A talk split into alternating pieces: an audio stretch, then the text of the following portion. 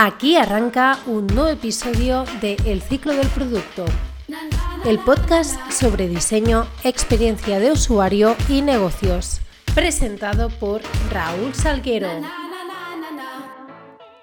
Muy buenos y productivos días. Hoy es jueves 12 de diciembre de 2019 y aquí arranca el episodio número 23 de El ciclo del producto.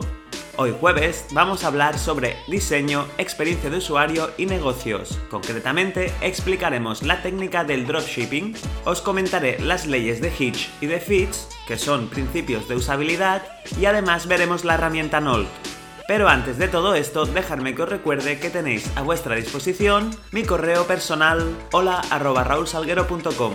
Además, podéis buscarme en LinkedIn como Raúl Salguero Lorente y invitarme a conectar, así podemos empezar a charlar sobre todo lo que queráis.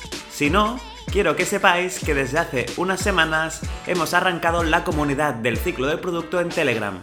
Es un grupo totalmente gratuito y podéis acceder visitando mi página web personal www.raulsalguero.com barra comunidad. Allí veréis que está el enlace para poder acceder al grupo.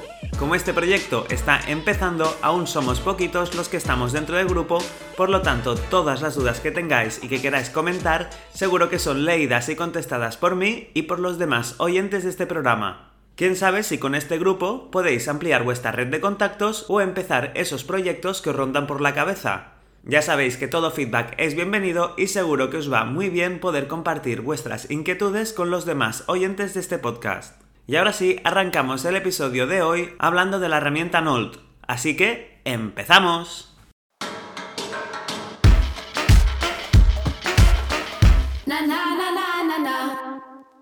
Nolt es una nueva plataforma que entra en escena para competir contra User Voice. En ese sentido cuenta con una sencilla pero elegante interfaz de usuario para posibilitar a los interesados, como son las empresas, las organizaciones, las agrupaciones o los profesionales, la recopilación de comentarios de diferentes colectivos, ya sean usuarios, clientes, empleados, voluntarios o seguidores. Por ejemplo, una empresa puede usar NOL para recabar los comentarios de sus fieles clientes con críticas y sugerencias sobre su producto. Respecto a esto, los colectivos no solo podrán aportar sus propios comentarios, incluso de forma anónima si se añade esta posibilidad, sino que además también podrán votarlos para priorizar colectivamente aquellos aspectos que los interesados deben tener más en cuenta. Y siguiendo esta dinámica, los interesados cuentan con herramientas para que, en base a los comentarios recabados, pueda realizar sus correspondientes hojas de ruta y mantener a los colectivos participantes informados de todas las novedades que van surgiendo. Con NOL podrás pues recopilar todos los comentarios de tus usuarios en un lugar centralizado. Tendrás un roadmap donde podrás crear y compartir fácilmente una hoja de ruta con solo unos clics. Además podrás compartirlo con tus usuarios para que vean que estás siguiendo el feedback que estás recibiendo. Podrás integrar NOL con herramientas como Jira, Trello, Slack y muchas más. Puedes activar las votaciones anónimas, customizar los formularios para que se adapte perfectamente a tu página web o a tu producto Incluso podrás hacer un inicio de sesión único pidiendo el registro a tus usuarios. Todo ello junto a una privacidad extrema que Nolt asegura desde sus bases de datos. Una de las novedades que han incorporado recientemente es que puedes actualizar el estado de las peticiones de tus usuarios y ellos recibirán una notificación así como puedes activar los informes por correo electrónico y podrás enviar informes semanales de tus avances. Por 25 dólares al mes puedes empezar a utilizar esta herramienta, a pesar de que tienen también una versión de prueba de unos días, y podrás empezar a incorporar dentro de tu site todo tipo de formularios para pedir feedback a tus usuarios. Si quieres más información sobre este producto, puedes visitar su página web oficial www.nolt.io. Y ahora vamos a ver qué es la técnica del dropshipping y por qué está tan de moda en estos momentos de Black Friday, Cyber Monday, Navidades y rebajas.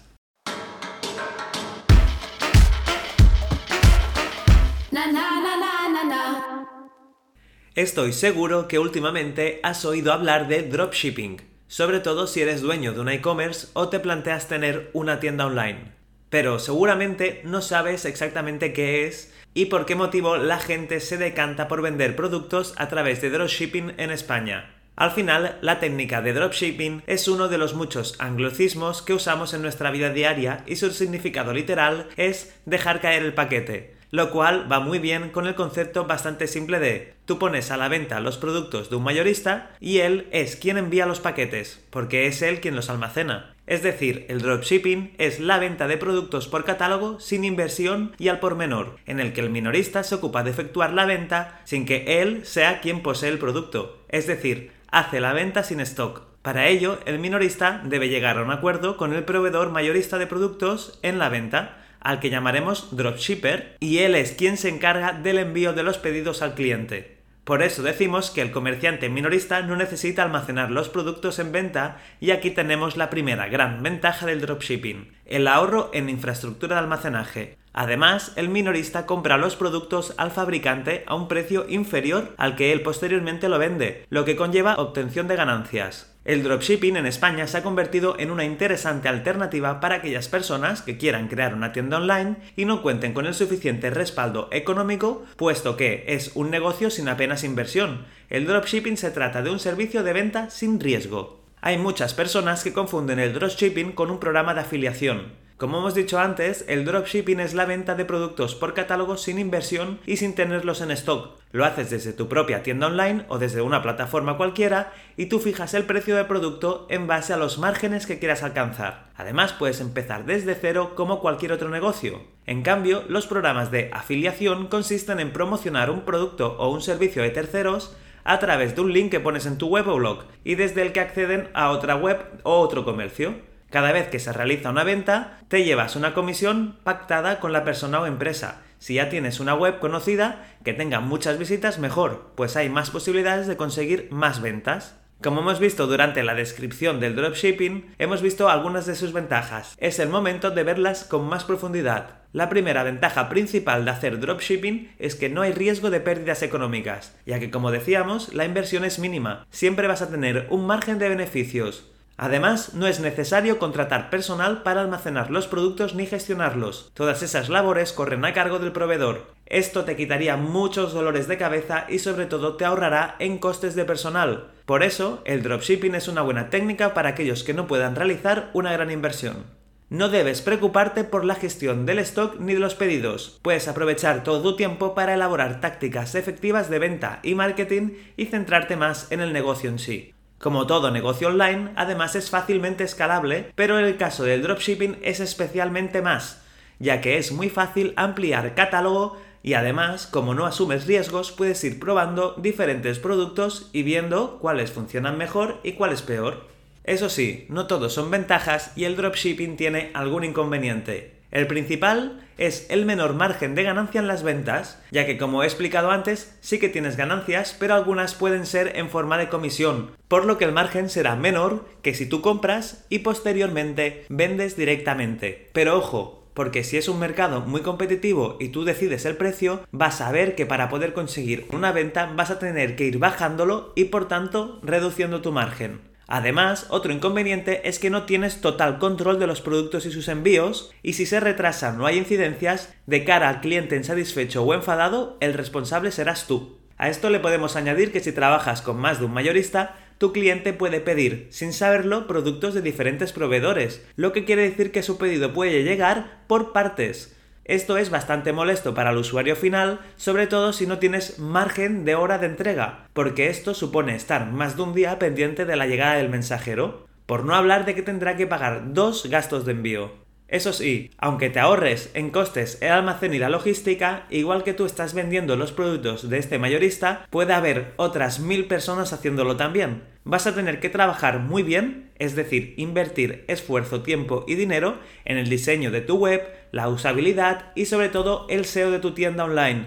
Saber de marketing online es fundamental si te lanzas al dropshipping, porque quedarás salir por encima de tus competidores. En realidad, trabajar el SEO y la usabilidad de tu web lo vas a tener que hacer siempre, sea cual sea tu negocio.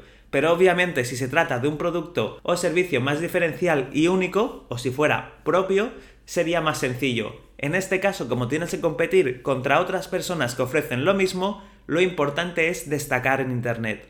Además, otro inconveniente es que si el dropshipper, es decir, el mayorista, te proporciona la plataforma de venta online, casi seguro que no podrás realizar la edición de archivos para poder ayudar al posicionamiento SEO de tu empresa, pues no tienes acceso a dichos archivos ni a su servidor, o sea que no te deja hacer nada que te ayude a vender más. Por lo tanto, antes de dar el sí, pide que te expliquen bien cómo trabaja en el SEO o directamente intenta montarte la plataforma por tu cuenta. Tú simplemente pacta precios con el mayorista.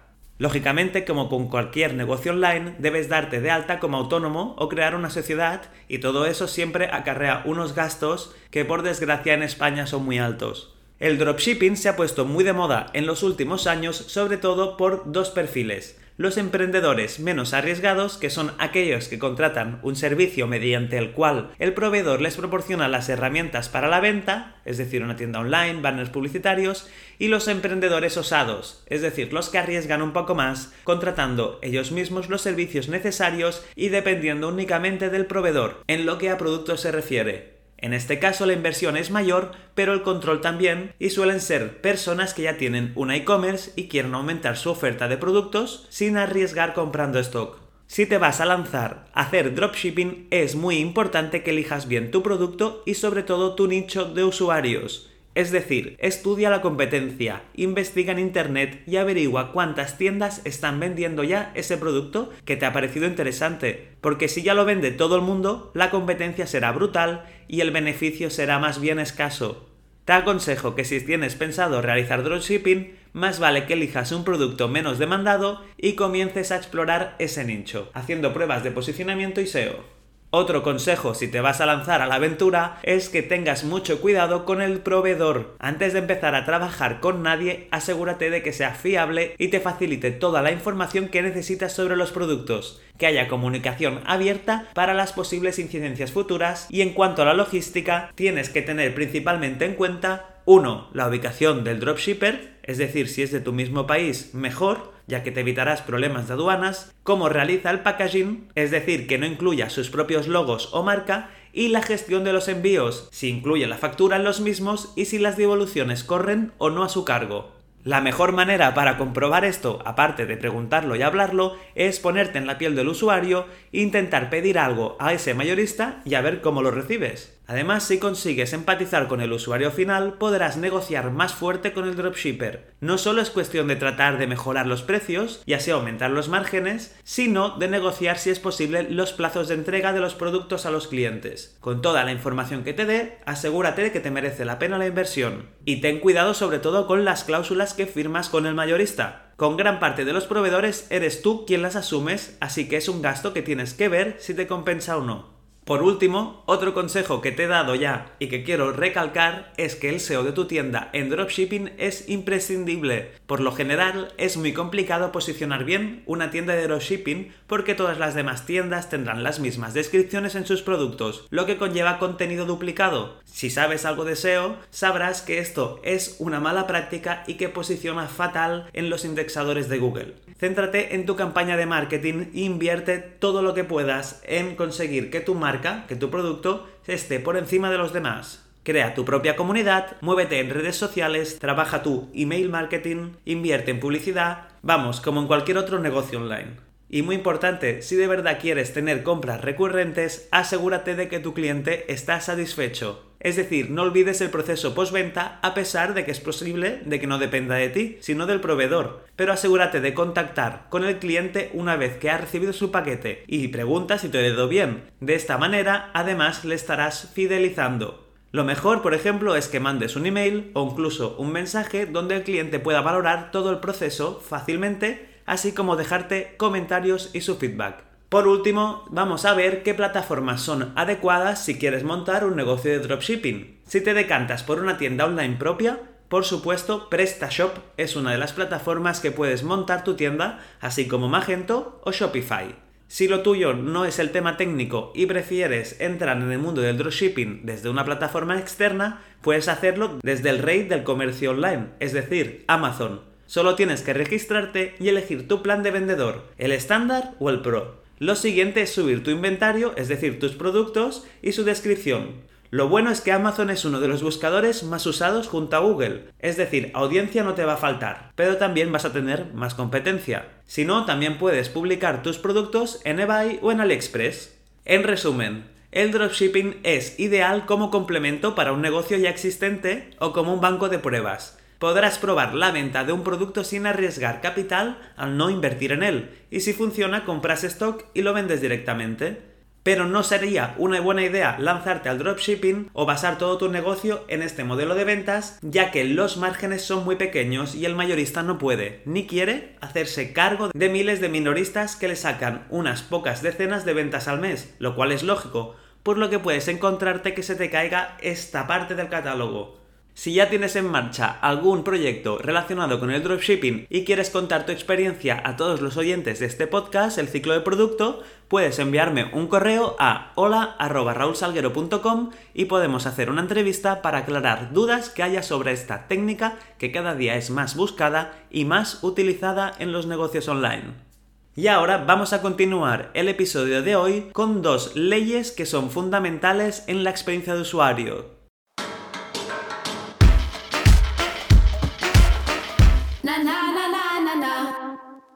Y ahora pasamos a ver dos leyes de usabilidad que podríamos decir que son como los principios básicos. Se basan en principios psicológicos y de percepción de los usuarios que te ayudarán a tomar decisiones de diseño y argumentar tus propuestas. La primera que vamos a ver es la ley de Hick. Lo que nos dice esta ley es que el tiempo que hay que invertir para tomar una decisión incrementa según el número de opciones y la complejidad disponibles en pantalla. Dicho de otra manera, es que cuantas más opciones hay y más complejidad se añada a un diseño, más le costará al usuario entender qué está haciendo y escoger qué debe hacer. Para un usuario más avanzado ya no es tan complejo, pero eso tiene una explicación, ya que en su momento ya pasó por una curva de aprendizaje larga que le ha permitido tener este conocimiento. Como dice el refrán, nadie nace enseñado. Esta ley también se puede ver en la vida real cuando por ejemplo vas a una tienda que ves mil marcas del mismo producto y al final de tanta saturación acabas sin comprar nada. Algo así puede sucederle a un usuario que llegue a una interfaz con mil botones y no sepa dónde pulsar y acabe cerrando la aplicación. Para evitar que esto suceda, la ley de Hick es clara. Los usuarios no leen las páginas sino que las escanean y por ese motivo es muy recomendable dividir procesos largos en distintas etapas por ejemplo, un proceso de registro. Es importante mostrar al usuario la información correcta en el contexto correcto, ya que si no, la sobreinformación puede provocar un resultado adverso al que esperamos y el usuario puede acabar abandonando el proceso. Es muy importante pues que tengamos en cuenta la ley de Hick cuando se trate de decisiones en momentos críticos. Nos interesa que el usuario entienda lo que debe hacer y no molestarle con información o opciones secundarias. Por otro lado, encontramos la ley de Fitch, es otra ley que debes tener en cuenta, aunque de inicio te pueda parecer que no tiene nada que ver con el diseño. La ley de Fitch es una ecuación no lineal que describe la relación entre la dificultad de seleccionar un objetivo, un botón por ejemplo, y cómo de grande es y lo lejos que está. En resumen, esta ley lo que nos explica es que un elemento será más fácil de seleccionar si es grande y no requiere mucho desplazamiento del cursor o del dedo si estamos en un smartphone. Aún más resumida esta ley, Lejos es igual a difícil de seleccionar y cerca es fácil de seleccionar. Y respecto al tamaño del objetivo, pequeño es difícil de seleccionar y grande es fácil de seleccionar. Tiene bastante lógica, ¿no? ¿Eso quiere decir que siempre hay que hacer todos los elementos juntos y grandes? La respuesta es no. Recuerda que es muy importante tener la jerarquía de la información clara y así podremos guiar al usuario a través de nuestro diseño. Por ejemplo, teniendo en cuenta la ley de Fitch, podemos saber que debemos agrupar los botones y acciones que tengan relación entre sí. Por ejemplo, si estamos viendo un reproductor de música, los botones de play, pausa, anterior y siguiente canción deben estar juntos. Es muy importante siempre tener en cuenta estas leyes y tirar de tu propio criterio como profesional de la experiencia de usuario. Pero eso sí, siempre, siempre, siempre hay que testear los diseños con los usuarios finales para saber que no estamos tomando una decisión errónea. Espero que os hayan resultado de utilidad estas dos leyes y que las podáis aplicar en el momento de plantear un diseño para una nueva interfaz. Y hasta aquí el episodio de hoy de El ciclo del producto. Como veis ha sido bastante completito y cualquier duda que pueda surgir ya sabéis que estoy disponible tanto en LinkedIn como en mi correo hola Además, ya sabéis que podéis escuchar este y los anteriores episodios del ciclo del producto tanto en iBox como en Spotify, Apple Podcasts, Google Podcasts y YouTube. Y si entráis en la comunidad del ciclo del producto, recibiréis este episodio y los futuros unos días antes de su publicación oficial. Además es gratis y podéis encontrar toda la info en www.raulsalguero.com barra comunidad. Espero tener noticias vuestras y ya sabéis que todo feedback es bienvenido. Y yo por el momento me despido hasta el próximo jueves. ¡Hasta la próxima!